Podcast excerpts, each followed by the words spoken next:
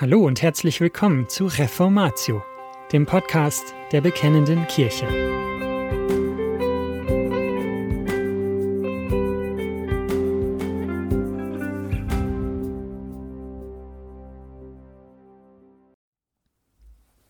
Eine religionslose Zeit? Bonhoeffers Prognose einer religionslosen Zeit und sein Vorschlag zu einer nicht religiösen Interpretation biblischer Begriffe. Von Michael Meulemann, gelesen von Boris Giesbrecht.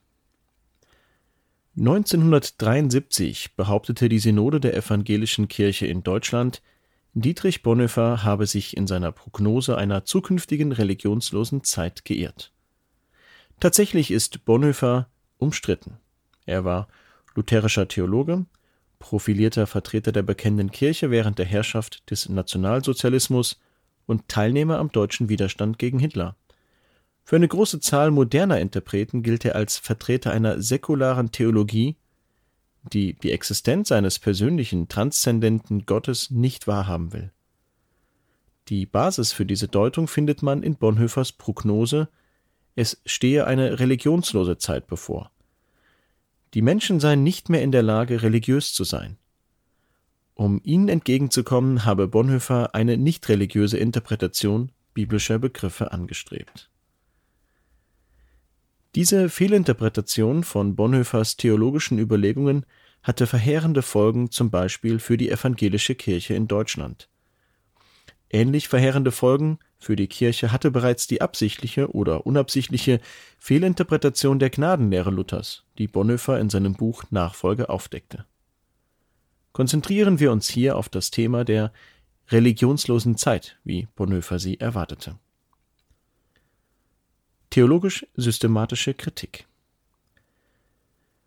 Bonhoeffers Prognose einer religionslosen Zeit dürfen wir nicht historisch, phänomenologisch verstehen, sondern müssen sie theologisch-systematisch begreifen. Bonhoeffer war nämlich nie der Ansicht, es komme eine Zeit, in der Gott und Religion überhaupt keine Rolle spielen würden. Die gegenwärtige Zeit führt uns geradezu einen Aufbruch zahlreicher Religionen, religiöser Zeitströmungen sowie religiöser Gefühle vor Augen.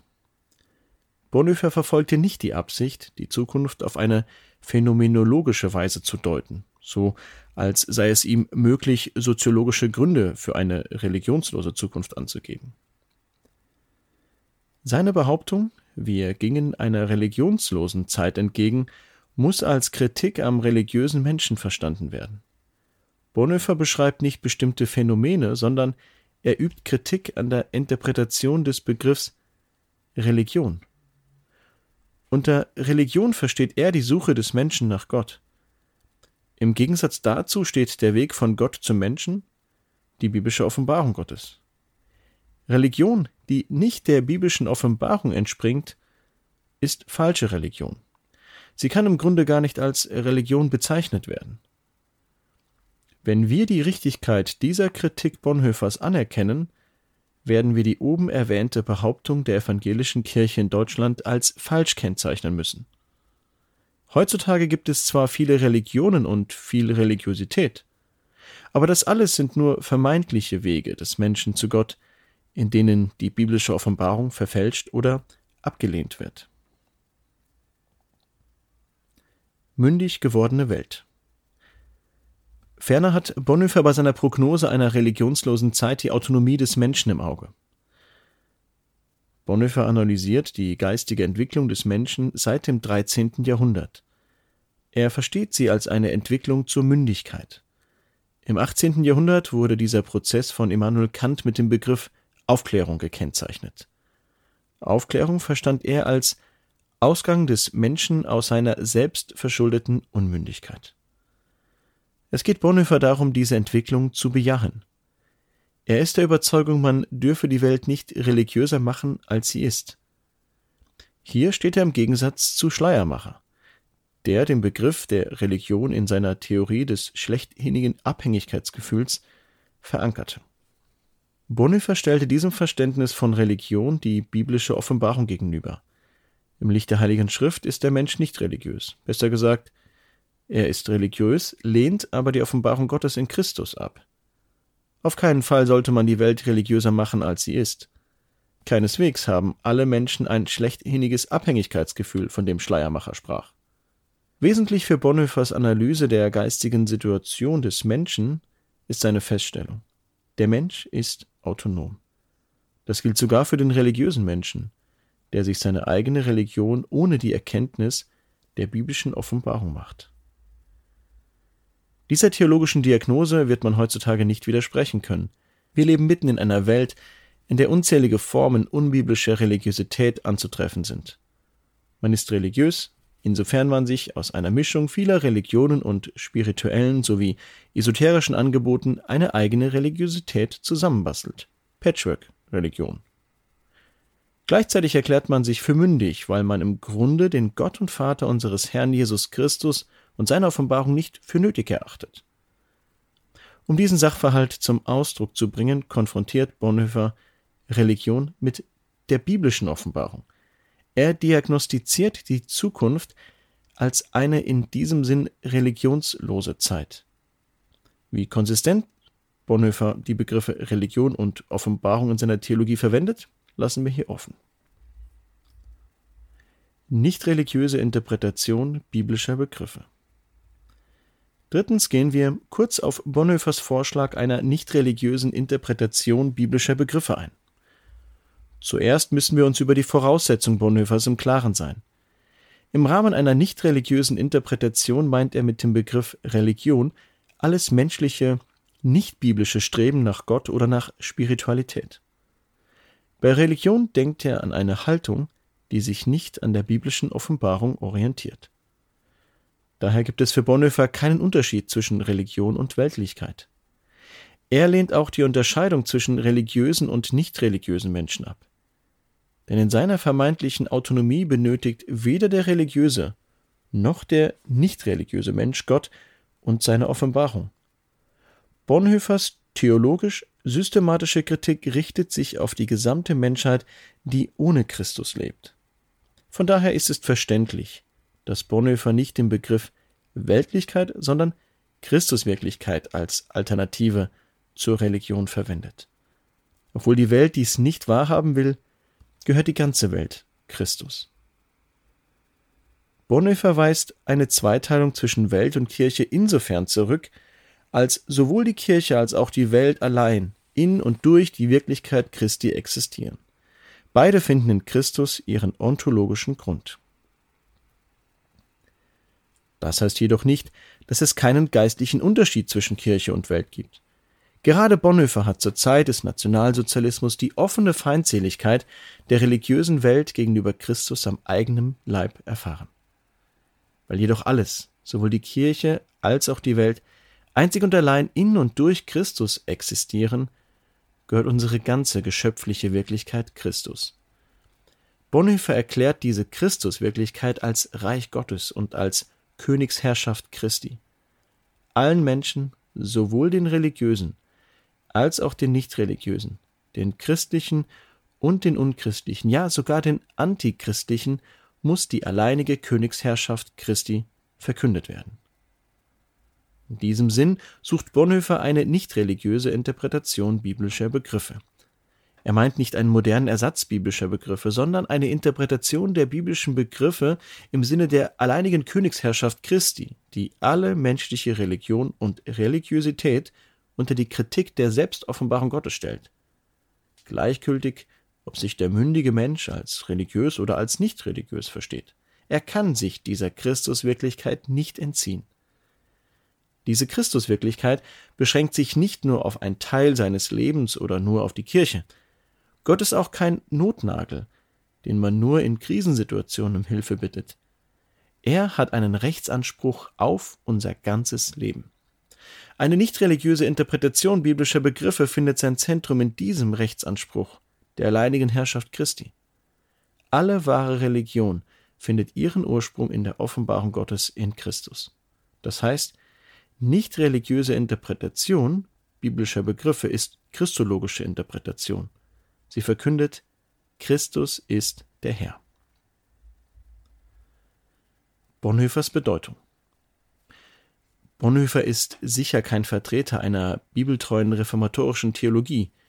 Leider hat seine liberale Ausbildung Spuren hinterlassen. Trotzdem spricht Bonhoeffer von Christus und von seiner Offenbarung. Wenn wir nach Bonhoeffers Bedeutung fragen, können wir Folgendes festhalten.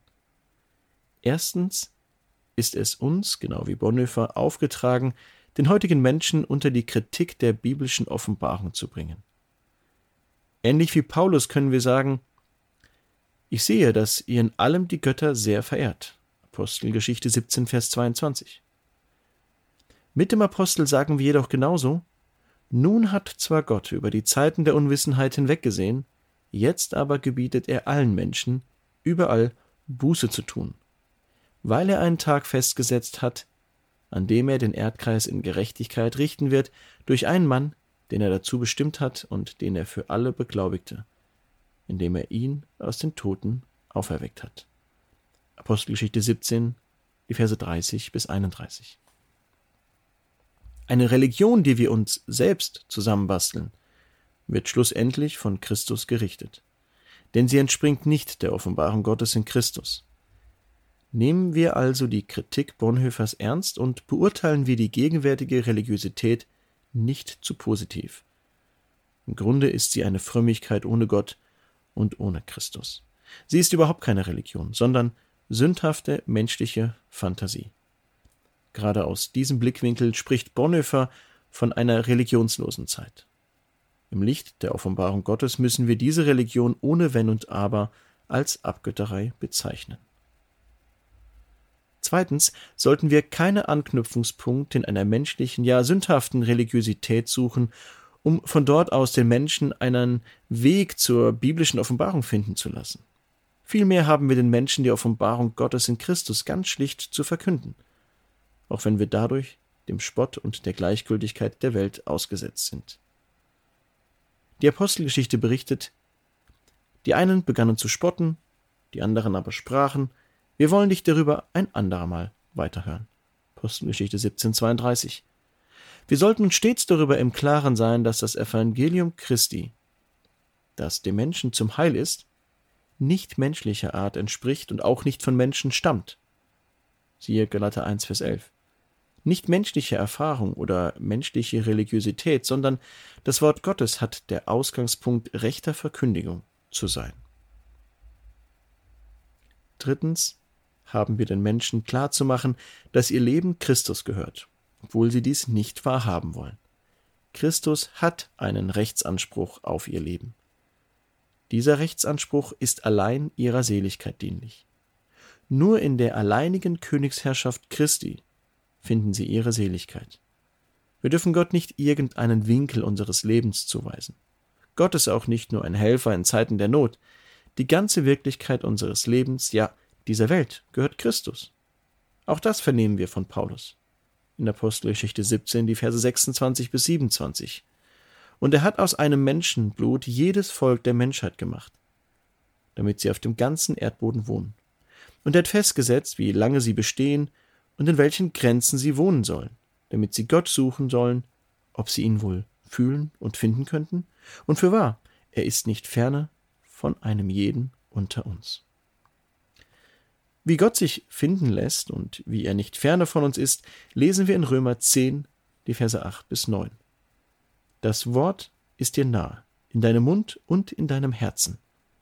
Dies ist das Wort vom Glauben, das wir predigen. Denn wenn du mit deinem Mund bekennst, dass Jesus der Herr ist, und in deinem Herzen glaubst, dass Gott ihn von den Toten auferweckt hat, so wirst du gerettet.